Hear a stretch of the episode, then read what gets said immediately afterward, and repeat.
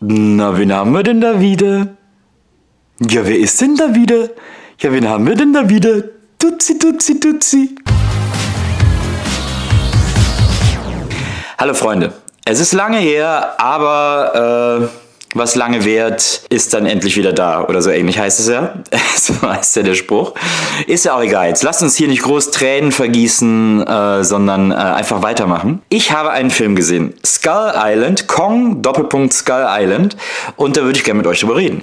Erstmal, worum geht's? Ein Wissenschaftler ist davon überzeugt, dass es auf einer, auf einer äh, Insel, die nicht, die, äh, also man weiß, dass die da ist, aber sie ist nicht so richtig gut kartografiert, äh, ist überzeugt, dass es da Lebewesen gibt, von denen wir auf dem Rest der Welt noch gar nichts ahnen. Deswegen bekommt er äh, das Recht mit einer, also wir spielen, sind gerade in den 70er Jahren in Amerika, und er bekommt das Recht mit einer Gruppe, die sonst eigentlich im Vietnamkrieg unterwegs war, ähm, zu dieser Insel zu fliegen und zu überprüfen, ob da wirklich irgendwas Besonderes ist oder eben nicht. Ähm, hängt auch so ein bisschen die Karriere von diesem Wissenschaftler von ab, weil ihm irgendwie keiner glaubt. Aber wenn er jetzt da was finden würde, dann wäre er endgültig rehabilitiert. Und so stellt er sich ein Team zusammen, äh, einmal aus einem, aus einem knochenharten Vietnam-Trupp, angeführt von Samuel L. Jackson, aber holt sich auch noch ein paar andere Spezialisten, wie unter anderem auch Tom Hiddleston, der, äh, der so eine Art, wie, wie soll man das sagen, so ein draufgängerischer Expeditionsleiter ist, der so schon alles gesehen hat, mit allen Wassern gewaschen ist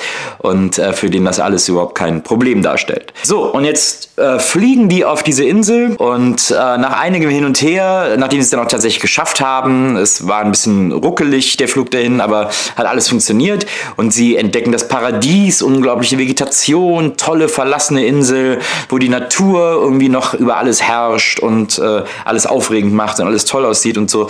Aber nach sehr kurzer Zeit treffen sie dann auf Kong. Das ist jetzt gar nicht gespoilert, um den geht es ja in dem Film. Der Film heißt ja sogar so. Äh, deswegen darf man, glaube ich, auch davon ausgehen, dass der auftaucht. Kong ist ein Riesenaffe, wie die den noch nie gesehen haben und er ist ihnen nicht gerade freundlich gesinnt, was aber vielleicht auch daran liegen kann, dass die äh, schon von der ersten Sekunde an sehr aggressiv gegen ihn vorgehen. Das eine Team unter der Leitung von Samuel L. Jackson ist natürlich eher auf einer, sagen wir mal, auf einer Art kriegerischen Pfad unterwegs, äh, so wie sie es nicht anders kennen aus ihren Einsätzen in Vietnam. Und äh, das andere Team Team verfolgt einen vielleicht etwas wissenschaftlicheren Ansatz, ist vielleicht etwas neugieriger und möchte wissen, was es mit diesem Riesenaffen auf sich hat. Das sind so verschiedene Motive und das führt natürlich zu äh, großen Konflikten auch außerhalb der Präsenz des Affens. Also äh, die Menschen sind sich dann irgendwann auch gegenseitig Spinnefeind und das kann natürlich nur eskalieren und das kann natürlich auch nur in einer absoluten äh, Spirale aus Gewalt und Gegengewalt enden. Und wie das wirklich ausgeht und wie das wirklich endet und was da wirklich wirklich alles passiert, das erfahrt ihr, wenn ihr euch Kong Skull Island im Kino anguckt. So, man erkennt vielleicht schon an der Erzählung, an der Nacherzählung, dass wir es hier zwar mit King Kong, also dem Affen, zu tun haben, aber nicht mit der klassischen King Kong-Erzählung von dem Affen, der auf der Insel, auf einer Insel gefangen genommen wird und dann in die Stadt als Attraktion gebracht wird. Ähm, hier sind die Dinge ein bisschen anders. Also man hat schon mal so ein bisschen am Narrativ geschraubt und äh, die Geschichte ein bisschen vielleicht auch entstaubt, keine Ahnung, und äh, hat sich äh, getraut und gewagt, da irgendwie einen neuen Ansatz in dieser Geschichte zu finden. Der King Kong, an den ich mich erinnere, wenn ich mich an King Kong von früher erinnere, ist natürlich auch nicht diese 30er, 40er Jahre Schwarz-Weiß-King Kong. Den habe ich zwar auch ein paar Mal im Fernsehen gesehen, aber den fand man als Kind schon immer eher so ein bisschen skurril bis lustig. Aber es gab diesen 70er Jahre King Kong mit Jeff Bridges äh, und, und ein paar anderen Darstellern, äh, wo das auch erst im Dschungel war und alles auch recht unheimlich und nicht so richtig irgendwie, äh, man nicht so richtig wusste, was da jetzt eigentlich los ist und so. Den äh, mochte ich irrsinnig gerne. Den fand ich ganz aufregend, ganz spannend, äh, ganz gruselig. Der, der hatte irgendwie alles, was so ein guter King Kong-Film braucht, finde ich. Wie wie gesagt, dann kam Peter Jackson und es wurde, King Kong wurde plötzlich zu einem Märchen irgendwie auf irgendeine Art und alle so, what?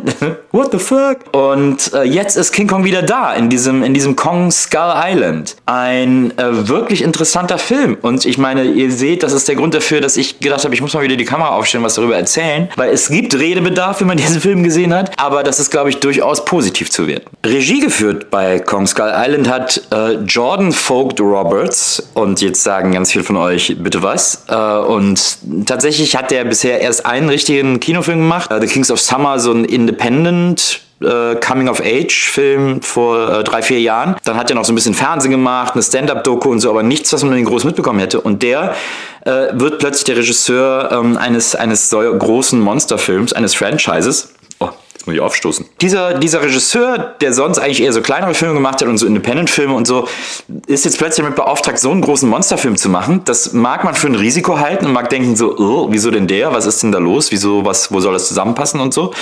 Ähm, und das ist auch tatsächlich etwas weird und seltsam.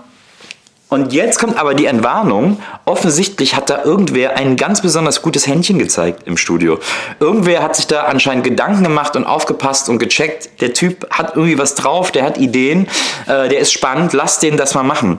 Und dabei ist dieser Film rausgekommen, den ich äh, sehr, sehr, sehr unterhaltsam und sehr geil fand. Äh, und zwar viel geiler, als ich gedacht hätte. Also ich bin da reingegangen und gedacht, naja gut, komm, Kong, äh, was kann man da jetzt groß falsch machen? Ich mag King Kong, äh, kleiner Monsterfilm, ist bestimmt ganz spannend, so bisschen äh, Peng Peng, ein bisschen, oh, ein bisschen hier so, den noch und so und dann ist gut. Und am Ende war das einfach ein super stylischer, spannender, toller Eye-Candy-Monsterfilm.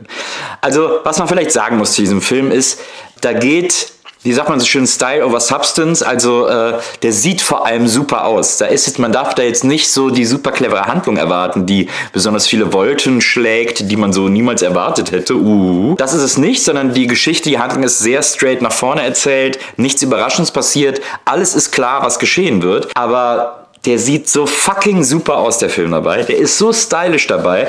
Der macht aus allen Szenen ein, ein Style-Fest, wie man das schon lange im Kino nicht mehr gesehen hat. Wo man gesagt, wo man, wo ich irgendwie sagen muss, so, ich freue mich, dass Film auch mal wieder so herrlich ich will jetzt nicht sagen bedeutungslos ist äh, und ich finde ja nichts schlimmer als solche, sagen, ich will dann nur mal mein Gehirn abschalten, wenn ich ins Kino gehe.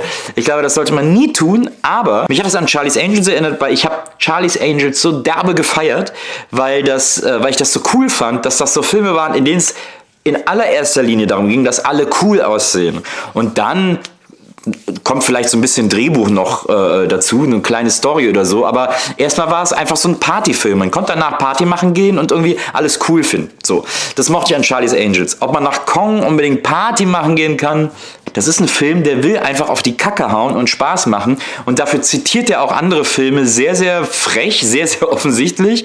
Aber es sieht einfach so unfassbar cool aus. Kong will überhaupt nicht tief sein. Kong äh, ist gemacht für die Oberfläche und äh, will auf dieser Oberfläche so viel wie möglich kaputt machen.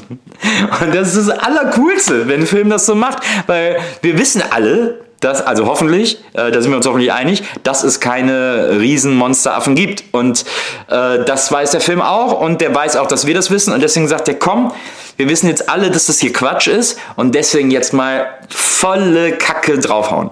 Dass, dass, noch, dass einer noch die Chutzpe hat, so einen Film zu rauszuhauen und zu machen, da muss ich sagen, Respekt, cool gemacht. Also, wenn ihr Bock darauf habt, auf sowas, wo es wirklich darum geht, dass es einfach geil aussieht, dann guckt euch Kong an, dann ist das genau euer Film. Dann wünsche ich euch viel Spaß im Kino.